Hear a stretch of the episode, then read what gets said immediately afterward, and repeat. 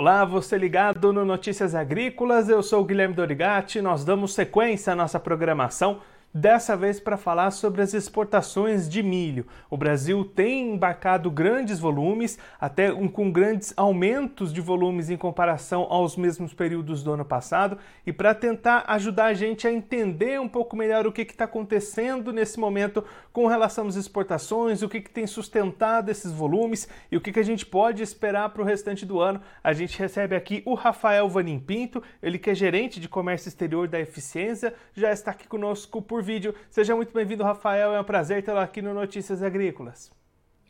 Boa tarde, Guilherme. Boa tarde, equipe. É um prazer estar aqui e tentar contribuir um pouquinho aqui com vocês. Rafael, a gente tem visto, né, principalmente nos últimos meses, agosto, setembro, julho, é, exportações bastante grandes de milho aqui do Brasil, até se a gente comparar com os mesmos meses do ano passado de 2021. O que, que tem sustentado esses volumes elevados de exportação na visão de vocês? Certo. É, de fato, né, é, se a gente olhar agora para os números da balança comercial aqui na segunda semana, o milho foi o que puxou o agro, né? Só um crescimento na, na, na venda de milho foi cerca de 327%. Então, é algo bastante relevante. E, e, o que puxou isso foi justamente a nossa safrinha, né? Onde as condições climáticas foram bastante favoráveis e a gente acabou tendo aí uma super safra, né, de milho, uma produção estimada em chegar a 113 milhões de toneladas.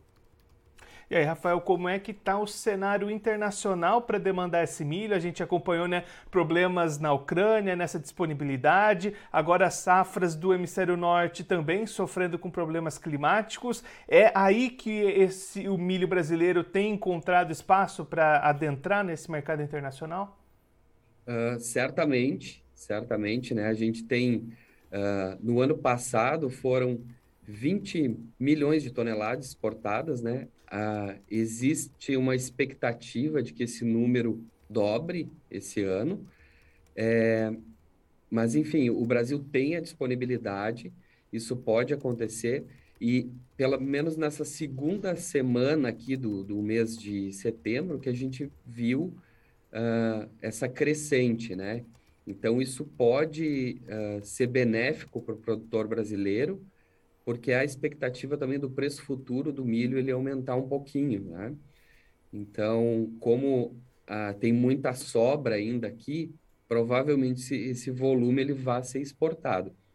Eu acho que o que resta de dúvidas é saber se efetivamente esse volume ele vai ser uh, o dobro do que foi o ano passado, né? Eu acho que aí tem um ponto bastante importante porque a gente tem aí três meses e meio para concluir o ano e o volume, a média de volume exportado até então está cerca de 2 milhões é, de toneladas mês. Esse volume ele teria que passar a 6 milhões e meio. Então é, é um ponto ainda da gente observar como o mercado vai se comportar. E Rafael, vocês têm observado é, a a entrada desse milho brasileiro nesse espaço deixado pela Ucrânia, isso influenciou bastante essa evolução das exportações, esse problema de guerra e impossibilidade da Ucrânia entrar no mercado? Uh, sim, sim, eu acho que acabou sendo uma oportunidade para o país. Né? Se a gente parar para pensar, por exemplo, a China, né, que é um, também um grande produtor de milho, ela diminuiu algumas barreiras sanitárias para o milho brasileiro. Né? Então, ela demonstra um interesse, assim como Europa, uh, no nosso produto. Né? Eu, e isso é bastante positivo aqui para o produtor. Né? Há de se considerar também que a escassez de fertilizantes que se teve, isso impactou no custo de produção do milho. É, o aumento foi na produção de milho aí aumentou em, em despesas com adubos, né? Cerca de 85%. Então, isso também diminui o lucro, né? Mas aliado ao que a gente teve como condições climáticas e uma superprodução, uh, isso acaba sendo benéfico para o país, né? Já que a questão da guerra prejudicou também a, a Ucrânia. Rafael, você comentou aí a questão da China. Quando é que a gente deve ter efetivamente esses negócios acontecendo, o Brasil mandando milho para a China? Vai ser uma coisa ainda para 2022 ou você, ou você acha que vai ficar mesmo para 2023? Uh, alguma coisa eu acredito que já deva acontecer, sim, né? Porque esse, essas barreiras burocráticas elas foram reduzidas em maio ainda desse ano, né? Então é, está já mais fácil do milho ingressar lá. É, no entanto, eu acho que é uma crescente, isso pode perdurar mais para a nossa safra aí de, de verão, né? Eu acho que, que o grande volume pode passar aí para janeiro, fevereiro, por, por essa época. E Rafael, você comentou né, também as questões de rentabilidade do produtor. Como é que esse avanço das exportações tem refletido nos preços aqui no Brasil? Isso tem causado uma pressão? Ainda pode causar? Como é que esse movimento de dobrar as exportações com relação ao ano passado pode impactar nos preços para o produtor brasileiro? É, é sempre o facilitador, né? O, o, a questão de, de conseguir vender uh, com preço melhor, né? Embora o milho, como um commodity, ele acaba sendo regulado principalmente pela Bolsa de Chicago, que olha muito para o mercado americano, né? E devido à estiagem né, nos Estados Unidos, a produção deles não foi tão boa quanto esperado, né? Então, por enquanto, os valores que, né, agora para setembro, mas a saca está em torno de R$ 84,00, com uma expectativa para novembro de um preço futuro em torno de R$ 90. É, isso é benéfico para o pro produtor brasileiro para poder exportar, né, ainda que possa também dar destino aqui no mercado interno. Né? Hoje também se utiliza muito milho na produção de etanol, que é importante para nós aqui também, já com uma expectativa de crescimento de 30% relacionada ao ano anterior. É, mas a exportação é, é o que movimenta a nossa balança, então é uma expectativa boa. E Rafael, para a gente encerrar olhando um pouquinho para o outro lado da cadeia, né? para o consumidor de milho aqui do Brasil, você comentou o setor de etanol, mas também tem o setor de rações, de proteínas animais, que sempre tem essa dificuldade com milho, com preços, quando ele olha essa informação de dobrar as exportações com relação ao ano passado. Isso significa que vai ter menos milho para esse consumidor aqui no Brasil ou o aumento da produção foi suficiente para suprir todo mundo? É, o, o, Brasil normalmente vai ter esse, essa quantidade é, que não for utilizada aqui para vender lá fora, né? Então, com relação a isso, eu acredito que não gere preocupação na, na parte do, do, dos produtores aqui, né?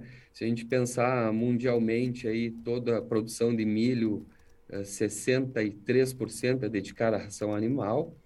Então, primeiro se abastece aqui o mercado, e posteriormente se exporta, né? Hoje a gente vê que ah, há inclusive dificuldade de armazenamento desse milho pelas empresas, né?